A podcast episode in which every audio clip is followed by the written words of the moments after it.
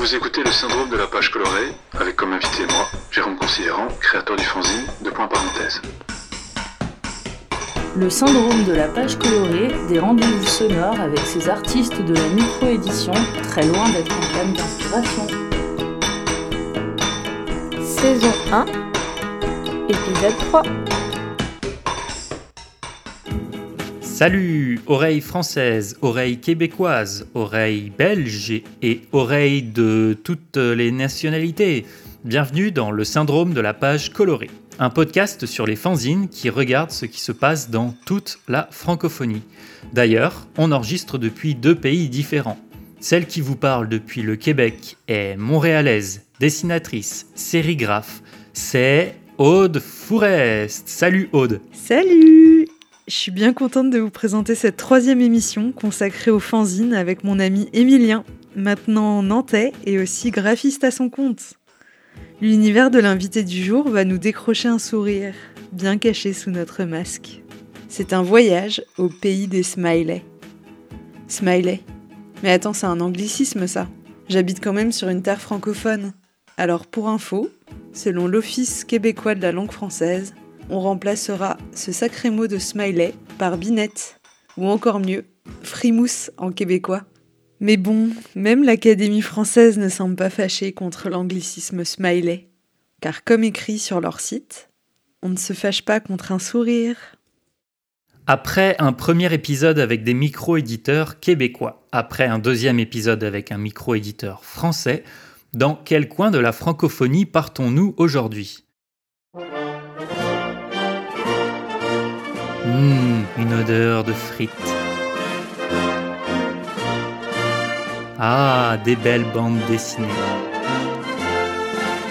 Merci les clichés. Et ouais, c'est direction la Belgique, précisément du côté de Charleroi.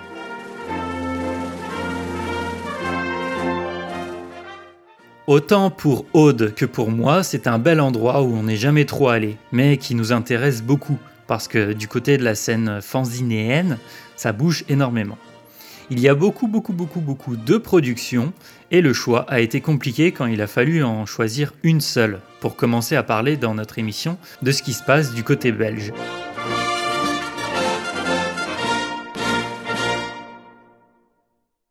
Finalement, on a réussi à choisir un fanzine parmi tout ça, et c'est Aude qui va vous en parler. À défaut de ne pas pouvoir vous le mettre sous les yeux, elle va vous le mettre dans les oreilles. Fermez les yeux et visualisez. On rentre dans le monde de la méditation en pleine conscience, version fanzine. Pour commencer, installez-vous confortablement. Prenez une grande inspiration et commencez à visualiser un fanzine au format carré, environ 5 pouces ou 13 cm. Inspirez par le nez et expirez par la bouche. La couverture est un jaune poussin. Sentez votre poitrine qui se gonfle et qui se relâche. Sur ce fond jaune, un trait noir qui vient faire contraste. Bien pensé, car si l'on n'a aucune idée de quoi traite le fanzine, au premier abord, cela n'invoque pas grand-chose. Une forme géométrique, un T. Prenez conscience de votre corps. Prenez conscience de ce petit livre. En haut, à droite, le titre. Deux points, parenthèse.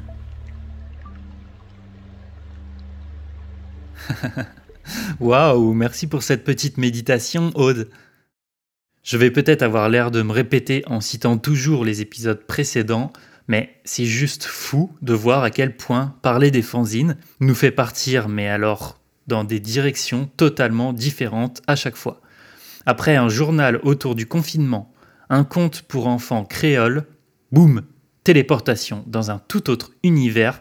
Cette fois, on va parler d'un trip de graphiste autour du smiley. Ce graphiste, c'est précisément Jérôme Considérant. Son fanzine, on l'a découvert car les éditions Acte Nord ont fait le geste terriblement sympathique de nous envoyer un colis rempli de zines, après qu'on ait participé à leur émission de Web TV.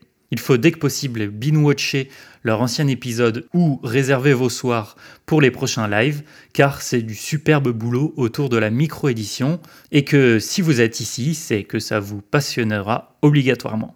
Bref, parmi ce fameux courrier des éditions Acte Nord, un fanzine nous a autant intrigué que fait rigoler. Alors, il n'en fallait pas moins pour qu'on cherche à en savoir plus sur le créateur qui se cachait derrière. Aussi, ça nous permet d'aborder une autre façon de faire des zines.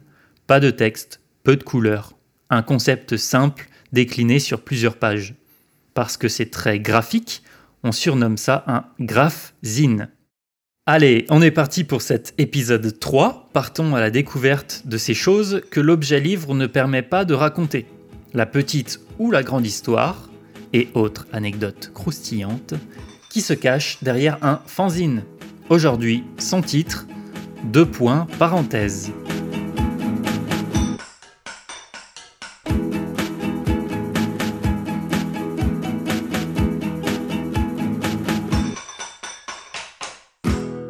Salut Jérôme, peux-tu présenter le fanzine pour celles et ceux qui écoutent le podcast et ne peuvent pas le voir?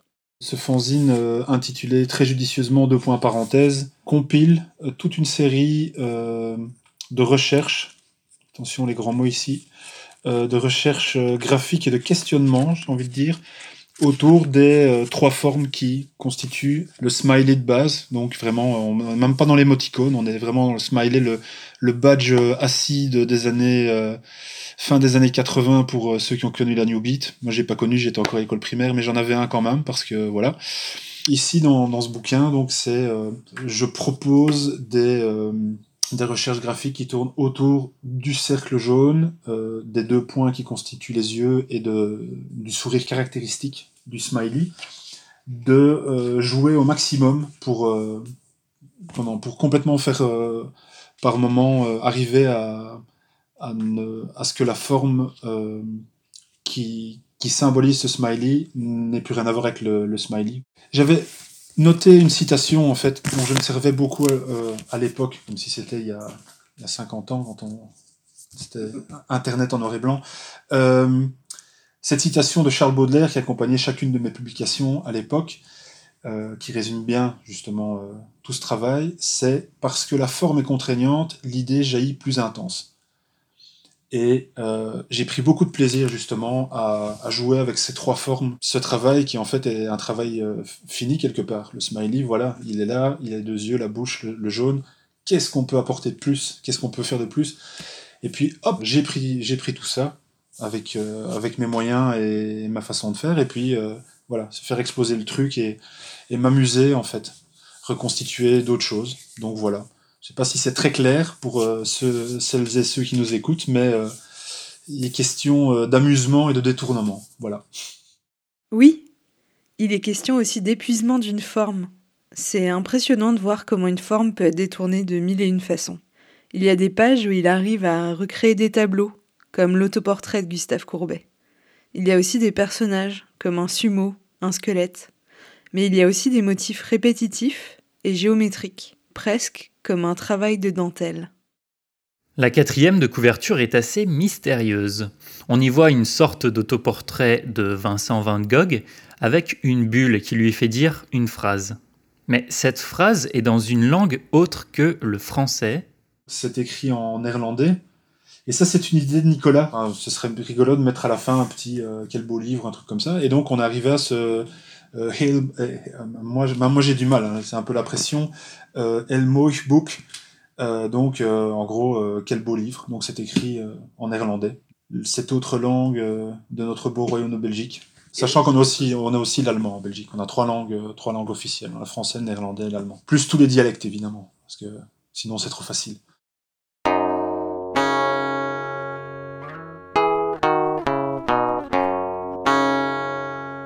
On va maintenant s'intéresser à toute l'histoire invisible d'usine.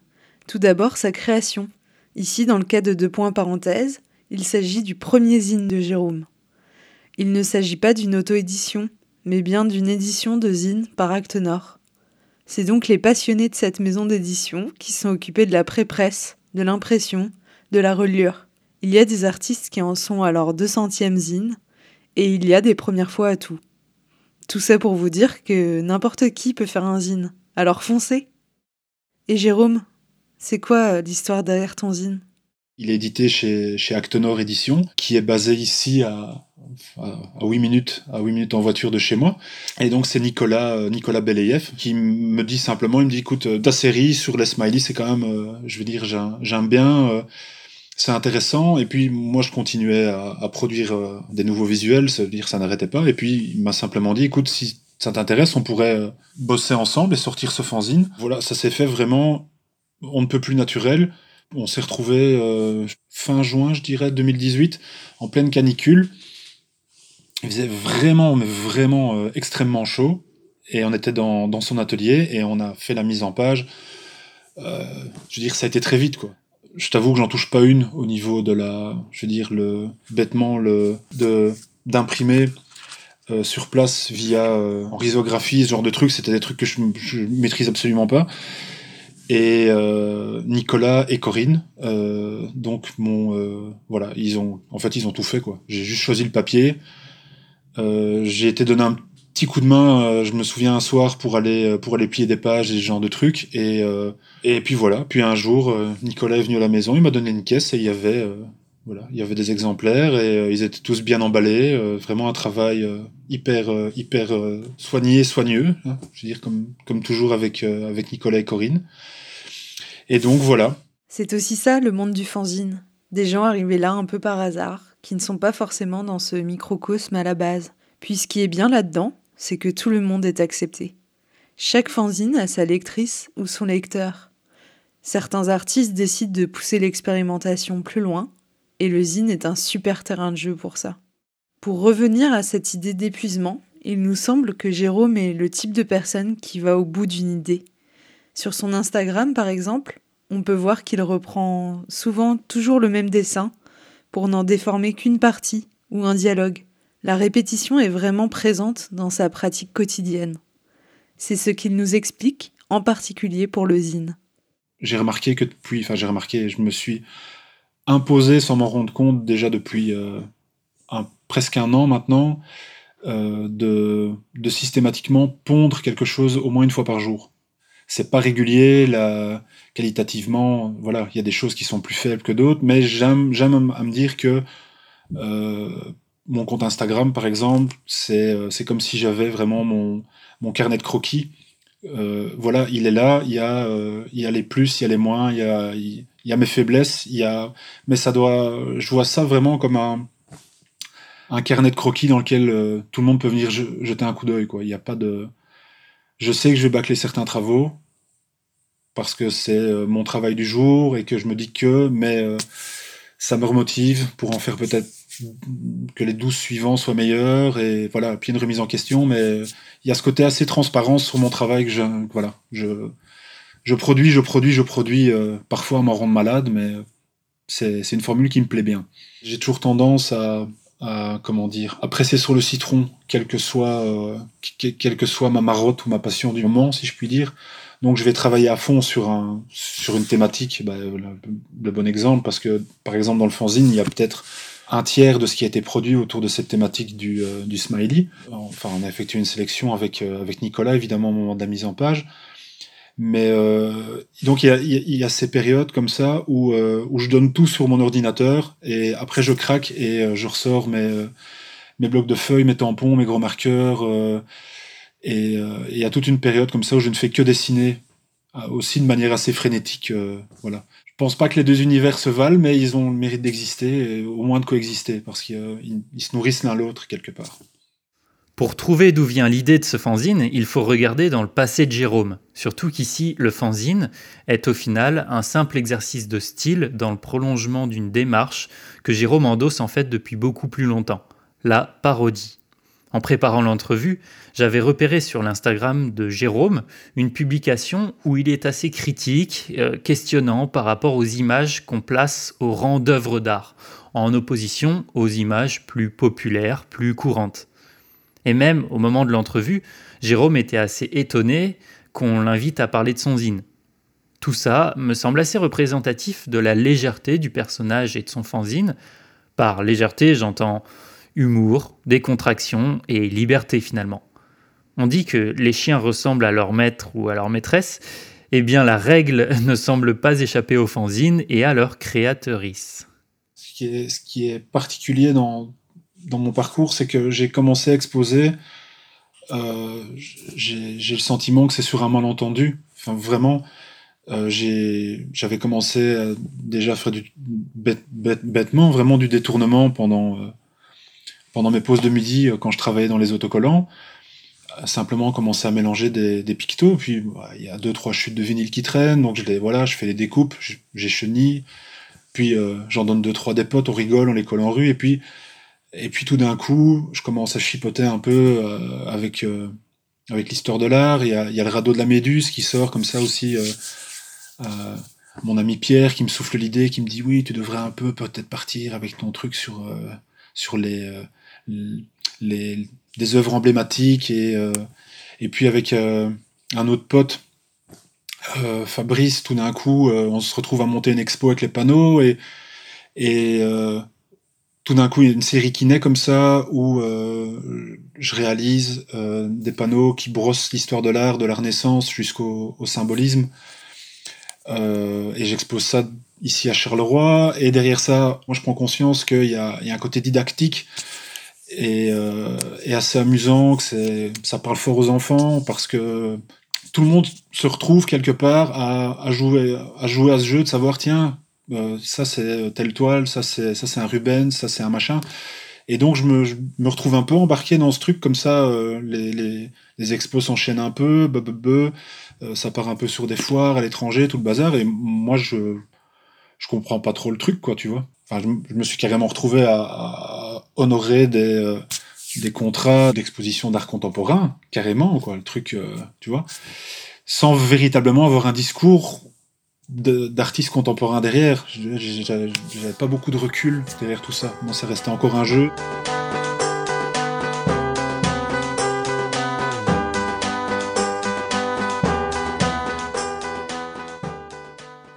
Bon, rendu ici, vous ne mourrez pas d'envie de savoir si, comme tout le monde, Jérôme utilise beaucoup d'emojis dans la vie de tous les jours? Oui, j'ai les, les, emojis. Je suis un grand consommateur de l'emoji qui bave. Cette espèce d'emoji qui est ah, c'est trop bien en train de baver. Je trouve ce voilà, c'est je le trouve formidable. Il devrait il devrait être euh, reproduit euh, sur euh, sur la face visible de la lune depuis la Terre pour que tout le monde puisse le voir baver. Je, pense que c'est une des plus grandes réussites de son créateur. Moi, je me demandais aussi si Jérôme pouvait offrir son zine à une personne sur Terre, dans n'importe quelle époque et n'importe quel pays, qui choisirait-il?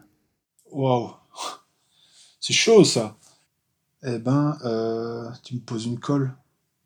Je te dirais aller l'offrir à, à, Harvey Ball, le mec qui a créé justement euh, ce rond jaune. Euh, si ça se trouve, le type a peut-être c'est peut-être justement inspiré d'une autre idée derrière et voilà on va savoir un jour ou l'autre qu'en fait ah, il a tout volé un autre type euh.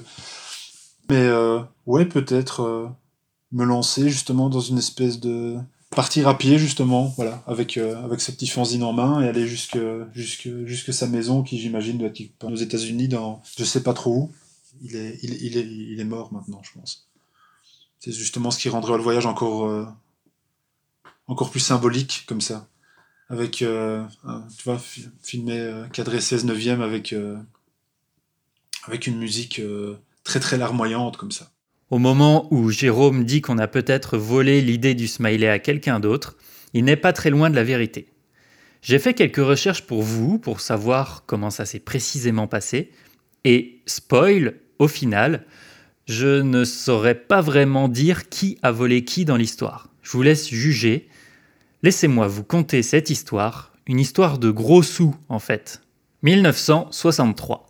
C'est bien notre cher Harvey Ball, graphiste américain, qui imagine le fameux bonhomme sourire. C'est la réponse à une commande d'une compagnie d'assurance qui a besoin de redonner le moral à ses troupes après une période compliquée dans l'entreprise. La solution, très matérielle, est alors de distribuer des petits badges jaunes et ronds aux employés pour pouvoir arborer des jolis sourires et sur les cols des chemises et sur le visage. Sur le cercle jaune trône le smiley à la Harvey Ball, reconnaissable parmi tant d'autres, grâce à sa maladresse. On parle quand même d'un smiley avec un œil plus petit que l'autre et d'une bouche décentrée. Si, si, allez voir, ça vous fera rigoler. Et en même temps, c'est un peu fait pour ça. C'est peut-être aussi tout ce que méritait la compagnie d'assurance pour le montant qu'Harvey Ball lui a facturé 45 petits dollars. On peut s'imaginer qu'il aurait fallu payer encore plus cher pour ajouter des éléments au pictogramme, par exemple un nez. Le nez, tiens, quelque chose qu'Harvey Ball n'avait pas, contrairement à un certain journaliste français qui, lui, en avait du flair. Car oui, ce qu'Harvey Ball n'a pas fait, c'est breveter sa création.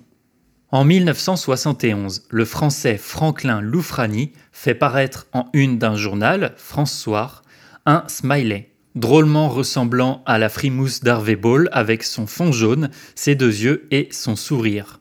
L'infographisme étant arrivé entre-temps, le style est simplement plus précis, plus vectorisé. Autre coïncidence, le picto est aussi là pour contrer la morosité, Oh, comme par hasard La différence, c'est que le journaliste dépose un brevet à l'Institut national de la propriété intellectuelle pendant l'impression de cette une. Quiconque voudra utiliser le smiley, en France puis rapidement dans des centaines de pays, devra payer des droits à l'entreprise de Loufrani. Comment s'appelle-t-elle? La Smiley Company. Oui, on peut être copieur et doté de mauvais goût. Oui, d'accord, d'accord, j'avoue, je suis un peu dans le jugement. Par contre, celui qui a la classe, encore et toujours, c'est ce vieux Harvey Ball, qui déclara, quand on lui a demandé s'il s'en voulait de ne pas avoir fait de sa création une propriété chasse-gardée, Non, car de toute façon, je ne peux manger qu'un steak à la fois et je ne peux conduire qu'une voiture à la fois. Définitivement, le smiley est une part fascinante de l'histoire du graphisme. Raconter comment il a traversé les époques, c'est en fait raconter une histoire à rebondissement puissance 1000. C'est le symbole cool dans les années 70, où on le retrouve sur des tasses, des t-shirts, des autocollants, avec la phrase Have a happy day. Année 80, c'est le symbole pas cool. Les gens le connaissent comme le badge de l'acteur, un super-héros sombre et violent du comic Watchmen. Année 90, il est le signe de ralliement des genres de musique rave, club et house. Par exemple, on le voit en couverture de l'album Bomb the Bass. Surtout, par extension, il devient l'incarnation de la drogue, car beaucoup de pilules d'ecstasy sont floquées de deux yeux et d'un sourire à ce moment-là. D'un coup, Internet arrive sur Terre. C'est d'abord les départements des sciences qui s'en servent et qui bâtissent ces codes, comme celui de Cleveland aux États-Unis dans un de ses rapports internes, on trouve quelqu'un partager la phrase suivante à ses collègues. Je propose que nous utilisions cette suite de caractères pour indiquer lorsque nous faisons de l'humour. Deux points tirés du 6 parenthèse. Lire de côté. Et voilà, le smiley façon deux points parenthèse est né. Pour la suite, je vous laisse écumer Google. Vous trouverez facilement le fils de Franklin Loufrani raconter comment il a décliné le smiley en emoji ou comment les Japonais ont ajouté les cœurs et autres non-visages au clavier des téléphones. Ma recommandation numéro 1 sera quand même d'aller voir la tronche de la signature qu'utilisait le moine Bernard Hennet en 1741. Vous verrez par vous-même pourquoi l'expression tronche de la signature est totalement pertinente dans ce cas-là. Merci pour ce petit point historique. C'est l'heure de notre question au public. À chaque émission, nous vous posons une question et vous pouvez y répondre par message vocal via notre adresse courriel, le syndrome de la page colorée at gmail.com. Les réponses que nous allons passer aujourd'hui répondent à la question de l'épisode précédent, qui était De quoi parlerait le fanzine de vos rêves? Un grand merci à Félix, Henri, Julie, Audrey, Isabeau, Jean-Marie et Méline. Pour la quatrième émission, on vous propose de répondre à cette question. Si vous deviez sortir un fanzine autobiographique, quel titre lui donneriez-vous?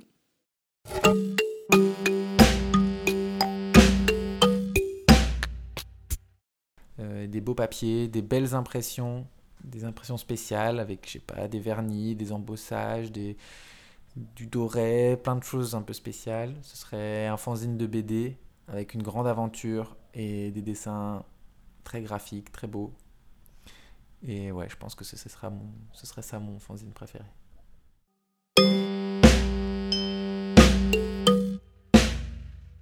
Pour moi, mon fanzine idéal serait un fanzine qui parle des phares, des licornes et des dirigeables, mes passions.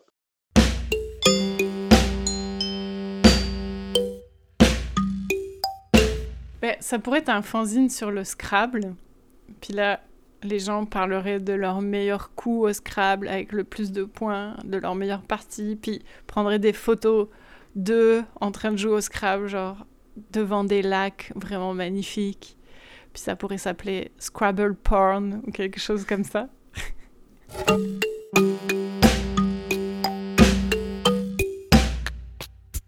Le fanzine de mes rêves nous parlerait de magie et d'émerveillement.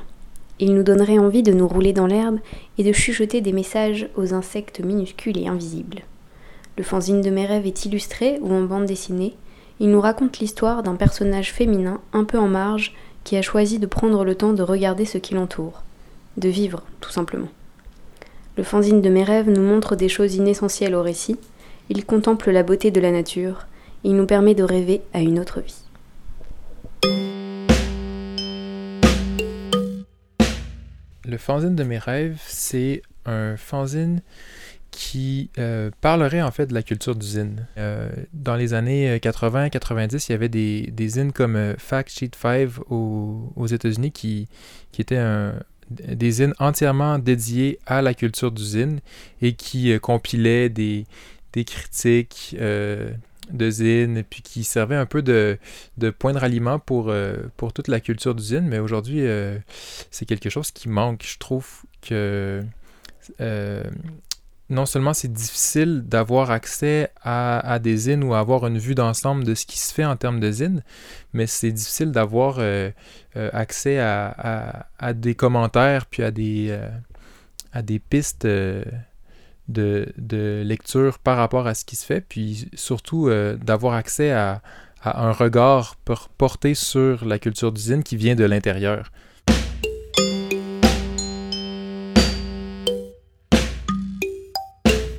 J'aimerais entendre différentes réflexions sur nos buts dans la vie.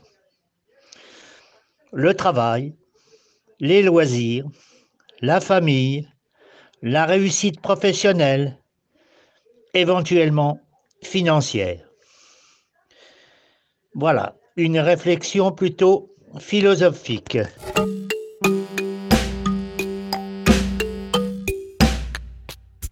Alors moi, le fanzine de mes rêves, ça serait l'histoire de France, comme Charlemagne, Louis XIV, euh, les chevaliers de la table ronde, etc., etc. Moi, le fanzine de mes rêves, ça serait les planètes. Jupiter, Mars, comment ça marche?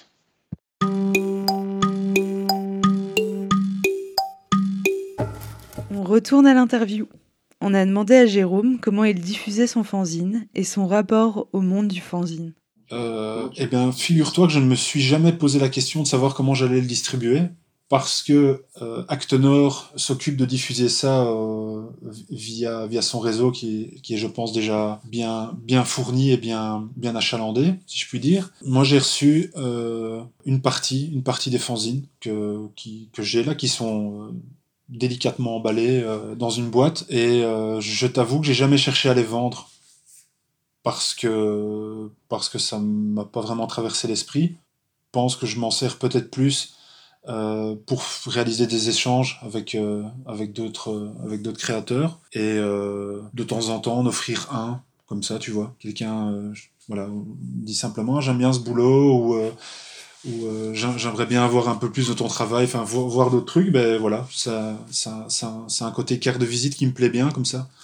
Et au-delà de la carte de visite c'est aussi un, un, un comment dire un outil de troc, de troc visuel, qui me plaît, qui me plaît assez parce que, comme je l'ai, je l'ai expliqué précédemment, j'ai jamais euh, le, le, monde du, fan, du, fanzine, c'est quelque chose que je connais vraiment très très peu. Quoi.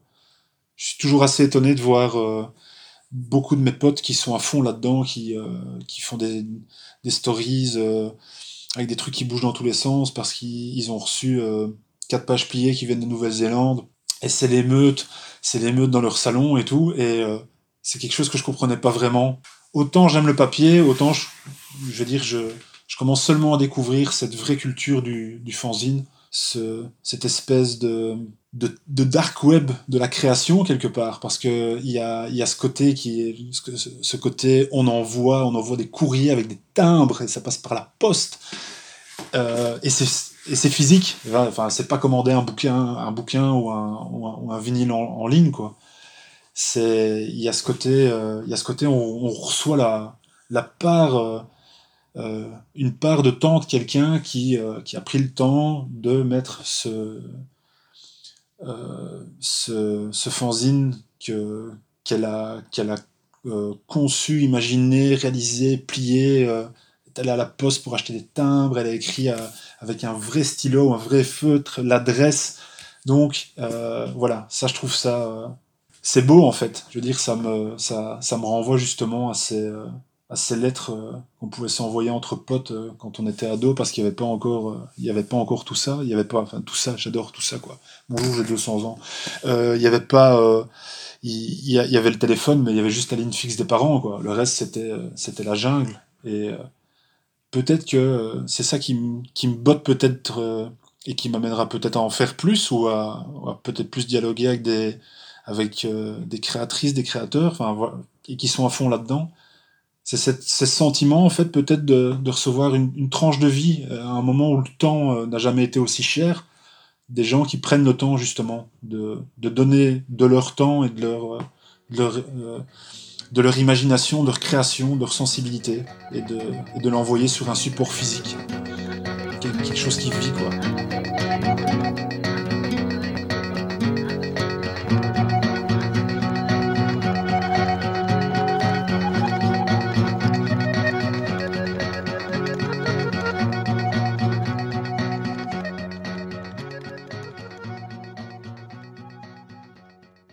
Voilà, doucement, on a glissé de l'explication du fanzine vers la présentation de celui qui se cache derrière.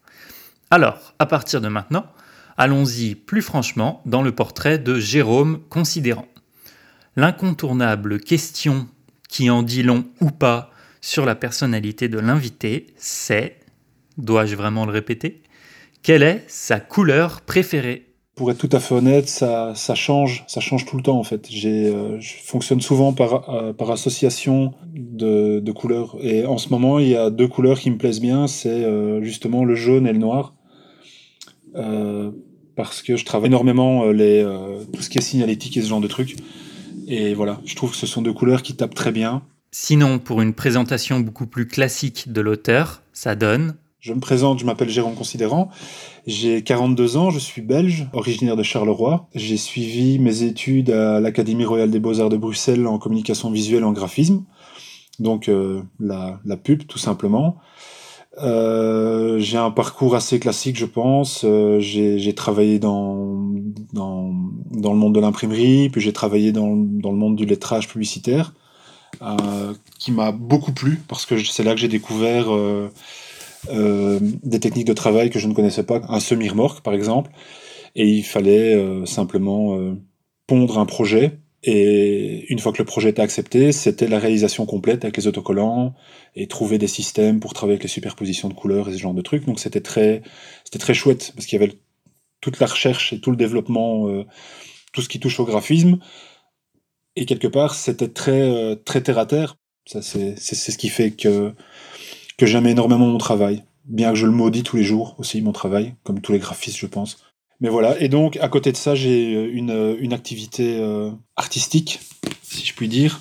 J'ai une fascination vraiment pour tout ce qui est euh, panneau routier, euh, signalisation, euh, signalétique, euh, voilà.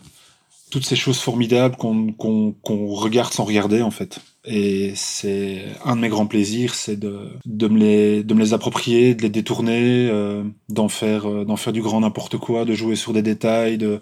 Enfin voilà, c'est, là-dessus que je travaille, euh, du, que je travaille, que je m'amuse depuis presque 20 ans maintenant. Au fait, depuis le début, on parle de Jérôme Considérant. Mais ça, c'est pour l'appeler si vous le croisez dans la rue, genre. Si vous le cherchez sur Instagram ou dans le vaste monde de l'art, il faudra plutôt regarder du côté de Lord of Terry. Euh, c'est euh, de, la, de la grande époque où il fallait absolument avoir une, adresse mail qui, euh, tu vois, j'imagine qu'il doit y encore avoir des, des YoYo 87 et des, Fifi 2000, beaucoup de 2000 je pense dans, dans les gens de ma génération.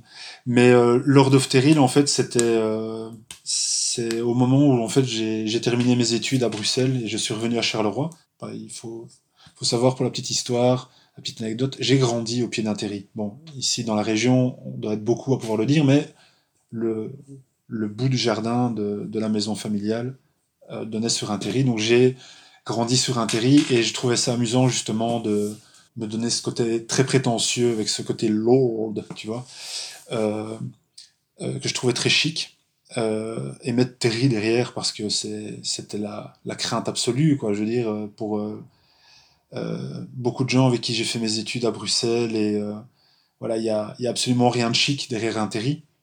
Et puis mon grand-père paternel était mineur, donc voilà, il y a plein de choses qui se mélangent comme ça. Allez, c'est l'heure de mon point historique. Le fanzine, c'est tellement varié que ça nous fait vraiment aborder plein de thèmes différents. Et même si c'est pas vraiment lié à ce fanzine-là, mais plus à l'histoire de la Belgique, je me demandais, c'est quoi un terri en fait? Déjà, il faut savoir qu'il y a un important bassin minier en Belgique et en France, dans le nord. Le bassin minier du Nord-Pas-de-Calais fait d'ailleurs partie du patrimoine mondial de l'UNESCO, et je crois qu'il y a une demande de fait en Belgique. Ce territoire est marqué économiquement, socialement, écologiquement et culturellement par l'exploitation intensive du charbon, présent dans son sous-sol. Cette période va de la fin du XVIIe siècle jusqu'à la fin du XXe. L'exploitation du charbon se faisait entre 400 et 1000 mètres sous terre, avec des humains qui travaillaient là-dessous. C'est difficile à imaginer. Des hommes, des femmes, des enfants. En fait, le sujet des mineurs pourrait être une émission en soi. Je vous invite à vous renseigner là-dessus. Il y a eu d'ailleurs des grandes grèves réprimées dans le sang, par l'armée. Et d'ailleurs, Charleroi, est aussi l'endroit où est arrivée la plus importante catastrophe minière de Belgique. La catastrophe du bois de casier, où 262 mineurs moururent dans un accident en 1956. Pour une tonne de charbon, il fallait aussi enlever 7 tonnes de matériaux inertes. 2,5 tonnes sont remontées à la surface. C'est justement ce qui constitue les terris. Un terri, c'est une colonne artificielle construite par accumulation du résidu minier. En gros, des sous-produits de l'exploitation minière, composé principalement de schiste. Dans le bassin minier du Nord-Pas-de-Calais, 340 terris ont été recensés dans les années 70 à des fins d'exploitation. Et en Belgique, il y aurait environ 1000 collines sur plus de 200 km. Les terris des bassins de la Meuse et de la Sambre sont considérés comme faisant partie intégrante du paysage. Ces montagnes belges témoignent de la richesse du passé minier, un symbole du pays noir comme on l'appelait autrefois. J'ai aussi appris que certains de ces terris peuvent être en, autocombustion, spontanément ou à la suite d'un incendie de surface, ce qui crée des problèmes euh, climatiques, la combustion étant source de gaz à effet de serre. Pourtant, 30 euh, ans après la fin de l'exploitation du charbon, certains terris sont devenus des sources de biodiversité. La végétation a poussé et certaines personnes font même pousser des vignes sur des terris. Quand est-ce qu'on goûtera à ce bon vin belge, Emilien ces collines de cailloux sont noires, donc dès qu'il y a un rayonnement solaire, ça se réchauffe très vite. De plus, ces tas de cailloux sont très drainants, la pluie s'infiltre très facilement. On se retrouve donc avec des collines où la faune et la flore qui se développent vivent à des températures élevées. À Charleroi, on peut même faire une randonnée s'appelant la boucle noire. Le parcours tient de l'exploitation urbaine et traverse des banlieues et se différencie des itinéraires touristiques habituels. Un parcours poético-punk qui questionne les contrastes d'une ville en mutation et ne laisse pas indifférent. Maintenant que vous connaissez tout des Terry, si vous avez envie d'un pint de Terry, ça existe. C'est justement Nicolas qui l'a fait, et c'est Thierry Terry. J'en veux un. Et voilà, c'est la fin de cette émission. J'ai une dernière suggestion pour les oreilles montréalaises. Avez-vous remarqué dans la rue des petits sourires placardés partout dans l'espace public? Une frimousse souvent jaune avec en guise de sourire soit le nom de l'artiste, soit le mot amour, dans la plupart des cas, il me semble. mais aussi le mot espoir ou bien danse. De quoi nous redonner le sourire en cette période morose. Il s'agit de l'artiste Make Noise. Depuis la préparation de cet épisode, c'est bien simple, j'en vois partout. En petit rappel, il vous suffit de vous inscrire à notre newsletter pour pouvoir avoir la chance d'être tiré au sort et de gagner un exemplaire dédicacé de notre fanzine du jour. Deux points parenthèse. Vous pouvez vous abonner également sur les plateformes de podcast, sur notre Instagram ou sur notre Facebook. Pour retrouver tout ça, regardez notre Linktree. Gablé, c'est le groupe à l'origine de toutes les musiques dans cette émission, sauf euh, l'hymne belge, à moins qu'il nous ait caché quelque chose. Merci à eux pour nous permettre de les utiliser, et n'hésitez pas à aller écouter toutes leurs autres tunes. Et ouais, les dernières secondes d'un podcast, c'est toujours le grand appel au partage infini, et on n'y dérogera pas en vous disant faites marcher le bouche à oreille et aidez-nous à faire connaître notre podcast. Et si on répandait un peu de bonheur dans ce monde? Pour ça, j'ai un bon conseil. Commandez auprès d'Acte Nord ou de Jérôme directement un fanzine de points parenthèse, puis offrez-le à quelqu'un. Car finalement, offrir en cadeau un fanzine sur le thème du smiley, ça revient à donner le sourire. Bye bye